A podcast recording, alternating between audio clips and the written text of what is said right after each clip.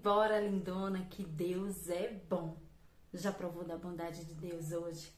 Tenho certeza que sim. Porque Ele é bom o tempo todo. O tempo todo Deus é bom. Deus, Ele é maravilhoso.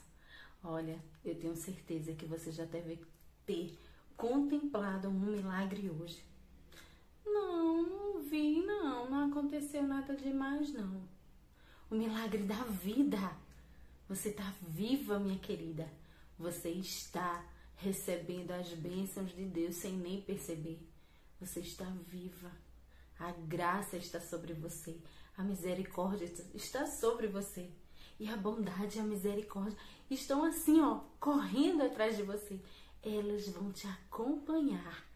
Então, não olha para trás, apenas recebe, recebe, olha para o alto e agradece, porque Deus ele é maravilhoso. E olha só, hoje vamos começar o capítulo 3 de Marcos. Olha, o mês 3 já começou e capítulo 3 pra gente também. Vamos lá? Verso 1. De novo entrou Jesus na sinagoga e estava ali um homem que tinha a mão ressequida. E estava observando a Jesus. Não, gente, vamos começar de novo.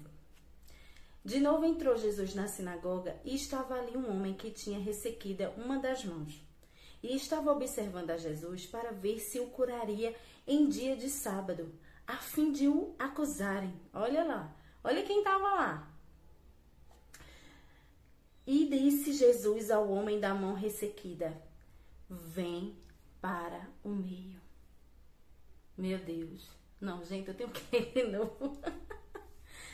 e estava observando a Jesus para ver se o curaria em dia de sábado, a fim de o acusarem. E disse Jesus ao homem da mão ressequida: Vem para o meio. Olha só, olha só. Então lhes perguntou: É lícito nos sábados fazer o bem ou mal? Salvar a vida ou tirá-la? Mas eles ficaram em silêncio. Olhando-os ao redor, indignado e conduído com a dureza do seu coração, disse ao homem: Estende a mão. Estendeu-a e a mão lhe foi restaurada.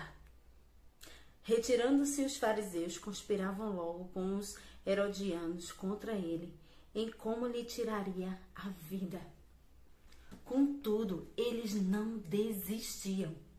Eles não desistiam, mesmo vendo Jesus curando e expondo mesmo, para mostrar que o milagre, a bênção, ela tem que ser feita, não importa.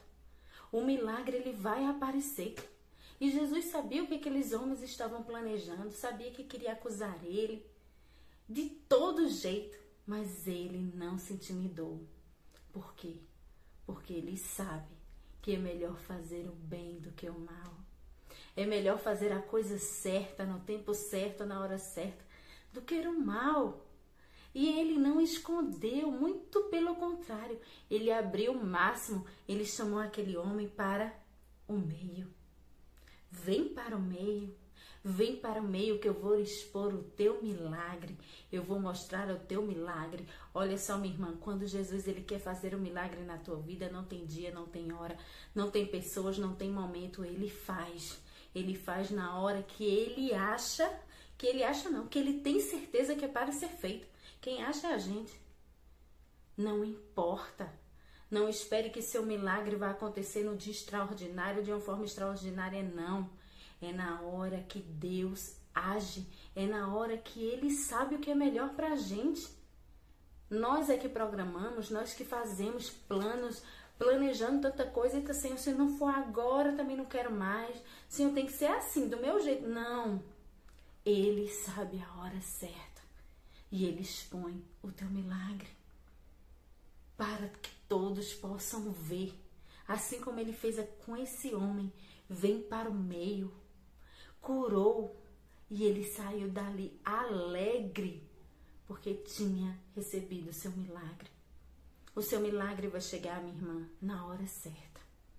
Não é antes nem depois, é na hora certa. E Deus, ele vai expor o teu milagre. Você não precisa nem expor, é ele que faz. Não é nós. O que cabe a nós é buscarmos, é orar, é jejuar, é ler essa palavra para podermos receber e andar de milagre em milagre, de glória em glória, vitória em vitória. Só cabe a nós fazermos isso, porque é Ele quem faz. Amém? Cheiro no teu coração, toma posse dessa palavra. Aí curte o vídeo para que o YouTube entregue para mais pessoas, o Instagram também, para que possa chegar a mais e mais pessoas essa palavra abençoada da parte de Deus aqui, viu? E muitas vezes eu esqueço de dizer, mas curte o vídeo, comenta, se inscreve no canal. Cheiro e até amanhã!